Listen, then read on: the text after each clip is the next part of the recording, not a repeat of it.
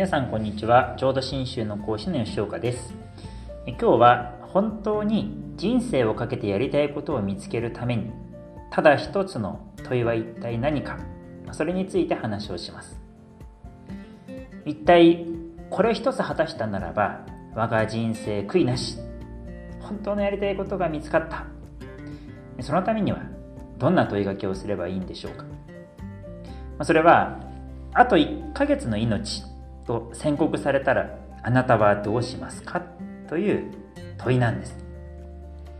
えー、急にそんなこと聞かれても想像もできないしちょっと考えられないなとこんな人もあると思います。あと1ヶ月の命。うん。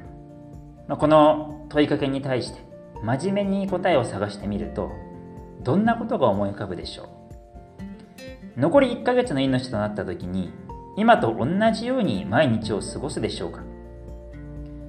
あと1ヶ月となったら本当にやりたいことしたいし本当に会いたい人と会いたいですよね。一日一日何をするのか真剣に考えずに折れなくなります、まあ、そう考えると今こうして生きている一日一日は本当に必要なことや大事なことに使ってるんだろうか？という疑問が出てきます。会いたくない人とも無理やり会わなきゃならん。やりたいこともやれないしやりたくないことも我慢してやらなきゃならない。そんな風に過ごしている毎日が振り返ってみて後悔のない一生であったな。こう言えるでしょうか。あと1ヶ月。そんな時に自分のやりたいことは何かと考えると人間に生まれてきたのはこれ一つ果たすためだったなというものが自分にあるだろうか。こう考えずに折れなくなります。このことをフランスの哲学者であるパスカルはあなたの命があと1週間となったら何をするか。その答えこそ生涯かけてなすべきことなんだと言っています。命に限りがある。まあ、こう気づいた時に必ず死ぬのになぜ生きるんだろう、まあ、この人生で最も大きな問題にぶち当たります。そして仏教というのはこの人生最大の問題に真正面から向き合ってその答えを出している教えなんです。このことを仏教では無常を感ずるは菩提心の始めなりという言葉で言われます。まず無常を感ずるというのは死を見つめるということです。みんな死ということから目を背けて生きています。死っていうのは聞くのも嫌。死って考えるだけでも暗くなる。だから数字の死、4っていうのは嫌われて、4号室とか4階がない病院もあります。しかし死を見つめるというのはいたずらに暗く沈むことではありません。生きている今を太陽よりも明るくする第一歩であると言われているのが無常を感ずるは菩提心の始めなりという言葉なんです。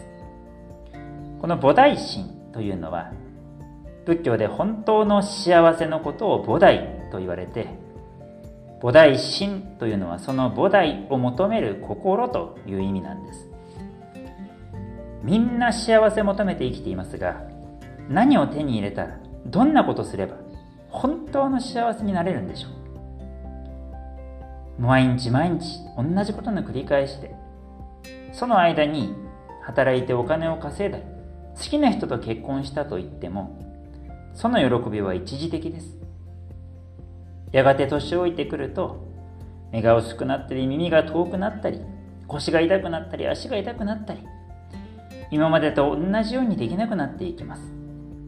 突然の病気で苦しむ人もある。そんな暗いこと考えたくない。そんなこと言わないで。とみんな思ってますが考えても考えなくても私たちはそんな暗い未来に向かって進んでいます。そんな暗い未来を抱えたままで今何をやったって心から安心することができないんです。やがて必ず死がやってきた時本当に悔いのない一生だった。こうなるにはどうするか。それを見つける第一歩になるのが死を見つめるということなんです。でもその答えは自分で見つけられるものなんでしょうか。それとも誰かに教えてもらうものなんでしょうか？それをよくよく吟味しなければなりません。とにかくやりたいことをやりたいだけすればいい。そうしてる時間もないかもしれません。そんな時には先人の知恵を借りる。昔の人はこの問題をどう乗り越えてきたのかを知る。仏教というのは2600年前お釈迦様という人類最高の知恵を持たれた方が明らかになされたことが教えられています。必ず死ぬのになぜ生きるのかその答えは何かそれをまた話をしていきたいと思いますし詳しく知りたい方にはノートで話をしているものもありますのでご関心のある方はぜひ見ていただきたいと思います。今日は本当に人生かけてやりたいことを見つけるときにする。ただ一つの問いは何かということについて話をしました。それではまた。